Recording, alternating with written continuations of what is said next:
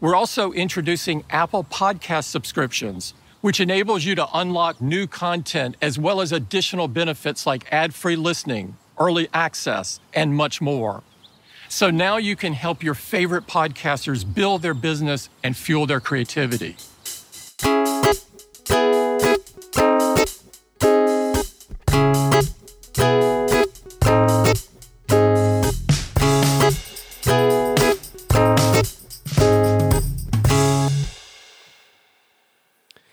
Apple Podcasts, Castro, Pocket Casts, Podcat.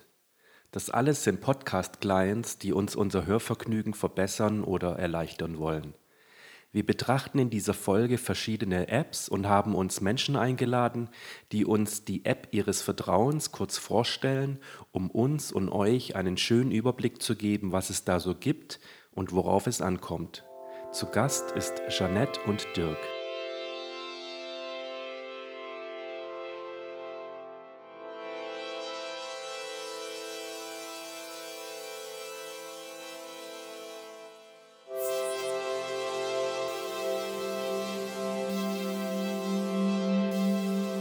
Es gibt viele Gründe, warum man einen Podcatcher einem anderen vorzieht. Manchmal ist es genau einer, dann ist es das Killer-Feature, das Alleinstellungsmerkmal. Manchmal gibt es aber genau dieses Killer-Feature genau nicht. Was dann? Man programmiert seinen eigenen Podcatcher, wenn man das kann. Ich kann das nicht. Jeanette kann das und hat es gemacht. Wir haben Jeanette gefragt, was sie dazu gebracht hat, ihre eigene Podcast-App zu programmieren.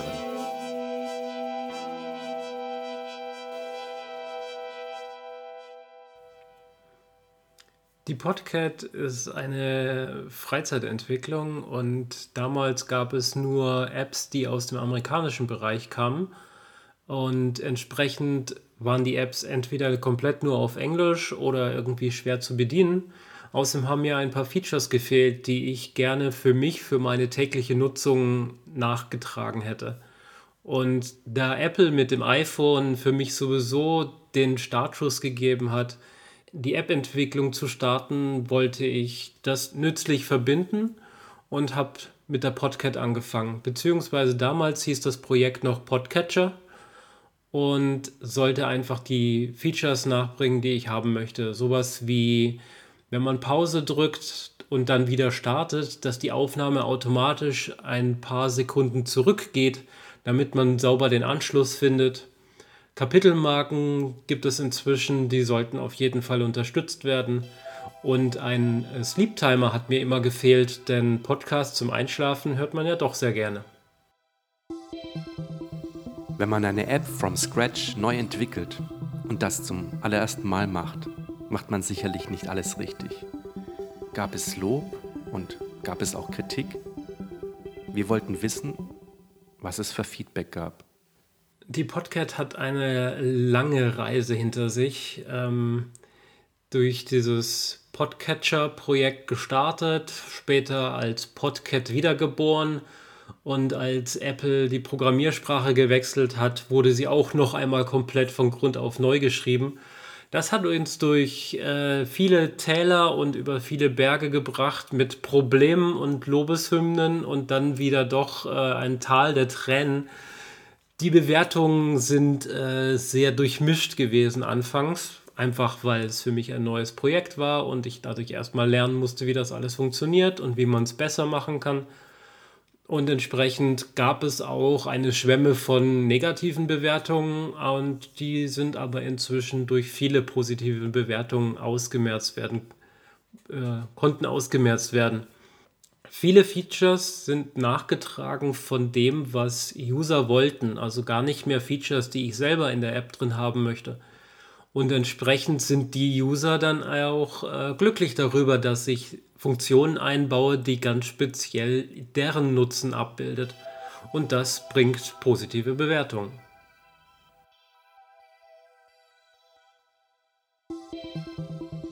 Viele Podcast-Clients sind gratis und verlangen dann Geld für Zusatzfunktionen.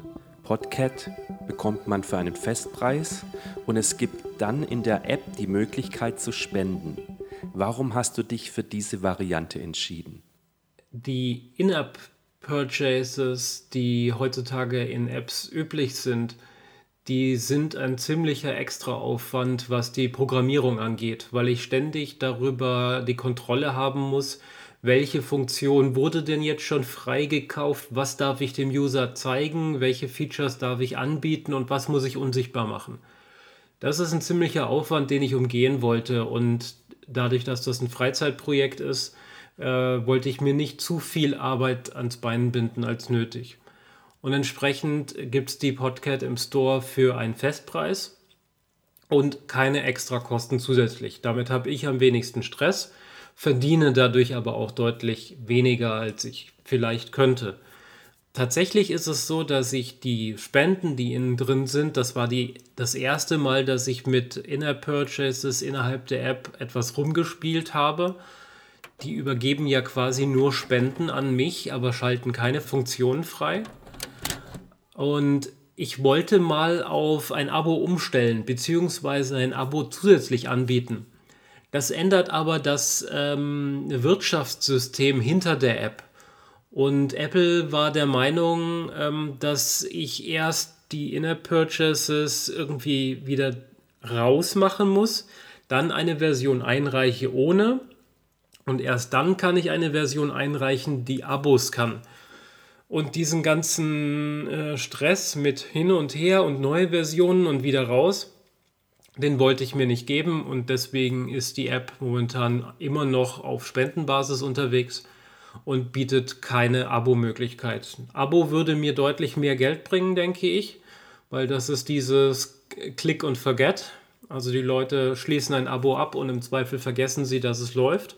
Und wenn es jeden Monat dich nur ein, zwei Euro kostet, tut es auch nicht weh, äh, es einfach weiterlaufen zu lassen. Aber da die Hürde des Apple Stores äh, mir hier im Weg stand, ist es einfach bisher nicht umgesetzt.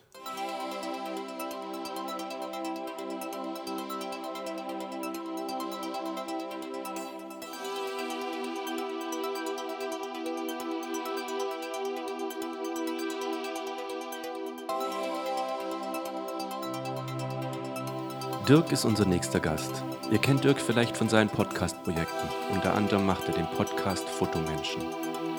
Er war schon mal bei uns zu Gast und hat uns ein bisschen Unterstützung gegeben, als wir das Thema Feed beleuchtet haben. Wir haben ihn gefragt, welchen Podcatcher er am liebsten benutzt, seit wann und aus welchen Gründen er genau diesen Podcatcher verwendet. Ich benutze den Podcatcher Pocket Casts. Ich benutze den schon relativ lange. Ich kann aber nicht genau sagen, wie lange jetzt schon. Aber ähm, noch bevor er, ich glaube jetzt inzwischen schon das zweite Mal verkauft wurde. Also aus einer Zeit, als das eigentlich noch irgendwie ein Startup war. Und ich benutze ihn deswegen, weil es einmal funktional ein sehr vollständiger Podcatcher ist. Also kann alles das, was ich erwarte. Was ich von dem Podcatcher erwarte, ist, dass ich einigermaßen gute Kontrolle über Abspiellisten habe, dass ich alle Podcasts finde, die ich äh, so suche, dass ich manuell Podcasts eintragen kann. Ich möchte aber auch so Abspielfeatures haben wie erhöhte Geschwindigkeit. Ich möchte, dass mein Podcatcher ähm, mit Verzögerung in Episoden einsteigen und vorzeitig abbrechen kann. Das ist mir besonders wichtig für all die Podcaster draußen, die mit einem sehr, sehr langen Intro oder Werbung am Anfang anfangen. Und genauso zum Ende raus haben ja gerade so kommerzielle Podcasts auch gerne mal noch so einen Werbeblock, den ich mir auch gerne schenke. Ähm, und ähm, all diese Features bringt Pocketcasts. Plus Verfügbarkeit auf allen gängigen Systemen. Das heißt, Pocket Casts hat einen Client für Android, Pocket Casts hat einen Client für iOS-Systeme und, und das ist vielleicht äh, mit einer der Hauptargumente für mich gewesen, ähm, Pocket Casts hat einen Web-Client und die synchronisieren alle untereinander. Das heißt, ich kann auf beliebig vielen Geräten plus einer Webseite immer den jeweiligen Stand sehen, in dem ich bin und kann da weiterhören, wo immer ich auch gerade bin.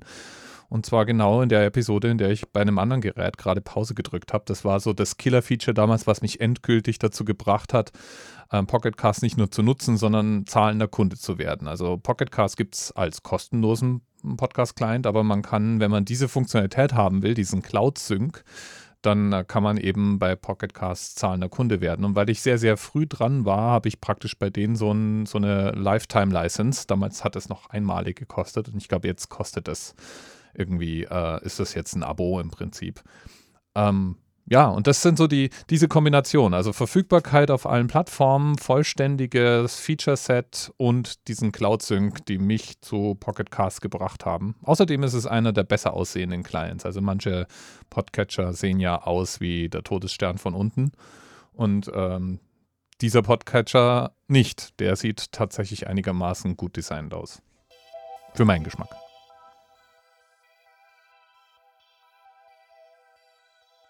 Das Thema Shownotes, Metadaten, Podcast-Beschreibung ist jetzt nicht jedem so wichtig. Es gibt solche und solche Hörer. Manche möchten darauf gar nicht verzichten, andere schauen da nie rein. Wie ist es bei dir? Die Shownotes in, in jedem Podcatcher sind für mich sehr, sehr wichtig und Pocketcast ist da keine Ausnahme, weil ich mir oft beim Hören von Podcasts einen Überblick über den zu erwartenden Inhalt verschaffe, noch bevor ich tatsächlich in die Episode springe. Ich höre sehr viele Podcasts und ich höre die nicht immer alle vollständig und ich höre auch nicht in allen abonnierten Podcasts immer alle Episoden sondern ähm, manchmal, wenn mich das generelle Thema eines Podcasts interessiert, entscheide ich dann anhand der, der Show Notes, ob ich in den Podcast überhaupt reinhöre, also in die Episode überhaupt reinhöre. Und äh, manchmal springe ich dann auf der Suche nach einem in den Notizen erwähnten Thema auch durch diese Episode. so gesehen ist es wichtig. Und genauso, wenn ich etwas Interessantes in einer Episode erzählt bekommen habe, dann bin ich sehr dankbar, wenn ich dann weiterführende Links in den Show Notes finde. Also da bin ich auch ich meine, ich modelliere mit meinem Podcast sozusagen das Verhalten, das mir am liebsten wäre. Ähm, ich möchte einfach, wenn ich was Spannendes irgendwo höre, möchte ich meistens mehr darüber erfahren und dann freue ich mich, wenn es Material gibt, das mir weitere Hinweise gibt. Und äh, ja, das können dann Links sein, ein bisschen Text. Es muss kein Roman sein. Äh, es müssen auch, ich erwarte auch keine Transkripts oder so, aber ähm, weiterführende Links und wenigstens Stichworte, worum es in so einer Episode geht, sind da sind das schon sehr wünschenswert. Und Pocket Casts bietet tatsächlich eine sehr ordentliche Ansicht der Shownotes an. Podcatcher unterscheiden sich da sehr. Also manche ähm, entfernen praktisch alles, was es an Formatierung gibt. Andere zeigen alles an, was äh, HTML hergibt. Ja. Manche machen so halbe halbe. Also beispielsweise bette ich in meinen Shownotes für meine Podcasts auch hin und wieder mal Videos ein und die tauchen längst nicht bei allen Podcatchern in den, in den Notizen dann auf. Aber ähm, Pocketcast zeigt tatsächlich alles ziemlich vollständig an. Und Pocketcast unterstützt auch, und das ist sicherlich auch nochmal so ein Faktor, es unterstützt Kapitelmarken. Das heißt, wenn man große Episoden hat und die, die, die Podcaster sich die Mühe gemacht haben, Sprungmarken zu hinterlegen, dann unterstützt Pocketcast sowohl eingebettete als auch äh, zeitbasierende Sprungmarken und ermöglicht damit sehr komfortabel hin und her zu springen.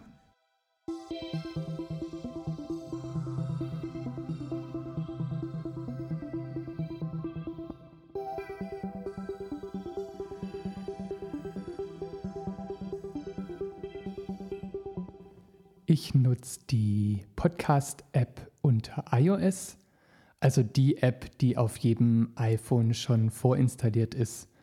Einfach, weil ich das bei meinem allerersten iPhone ausprobiert habe, es funktioniert hat und ich bis heute keine Funktion vermisst habe. Das wäre der einzige Grund für mich zu sagen, ich probiere mal was anderes, wenn es da was gibt, was mir fehlt. Aber es funktioniert und deshalb bin ich aus Bequemlichkeit immer noch da und finde die Funktion angenehm und die Bedienung einfach. Das ist mir am wichtigsten. Was ich aktuell spannend finde, ist die Entwicklung, dass ganz neu die App anbietet, dass es auch möglich ist, für Podcasts zu bezahlen. Es gibt noch ganz, ganz, ganz wenige, ähm, die diese Funktion nutzen weil sie wahrscheinlich auch einfach noch zu neu ist. Aber ich bin sehr gespannt auf die Entwicklung. Ich weiß noch nicht, ob ich das gut oder schlecht finde, aber ich bin sehr gespannt, wie sich entwickelt und wie viele Podcaster sich dafür entscheiden, das zu nutzen und sich quasi hinter dieser Paywall zu verstecken, sage ich jetzt mal.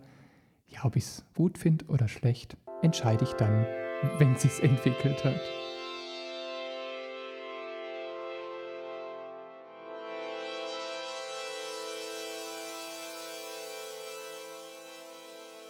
Den letzten Podcast-Client, den wir euch vorstellen wollen, ist Castro. Ich nutze seit Jahren Castro. Ich mag das schlichte Design und finde die App sehr übersichtlich. Ganz unten in der Mitte befindet sich der Play-Button. Egal in welchem Bereich der App ich mich befinde, ich kann immer Wiedergabe starten. Die App besteht im Wesentlichen aus drei Bereichen. Es gibt die Inbox, in der alle neuen Folgen der von mir abonnierten Podcasts landen. Dann gibt es den Bereich Queue, zu Deutsch Warteschlange, in der ich die Folgen, die mich interessieren, also die ich als nächstes hören möchte, rüberziehen kann. Dadurch erstelle ich eine temporäre Playlist für die nächsten Tage. Dieses Auswahlverfahren ist für mich sehr wichtig und es hat sich etabliert. Da ich recht viele Podcasts abonniert habe, auch wenn ich gerne würde, ich kann nicht alle hören.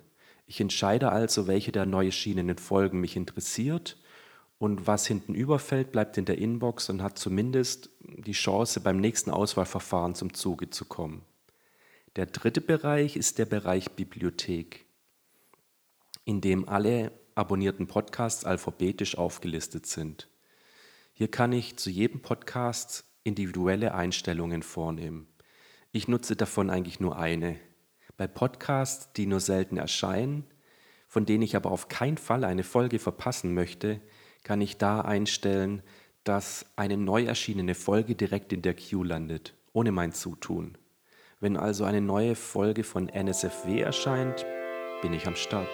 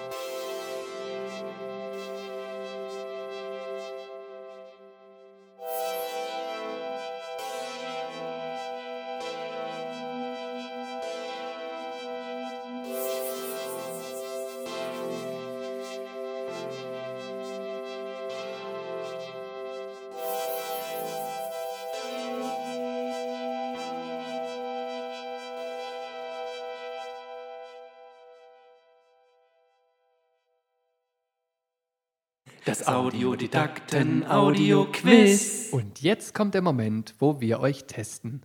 Wir testen, ob ihr aufgepasst habt. Irgendwo in dieser Folge haben wir ein Geräusch versteckt.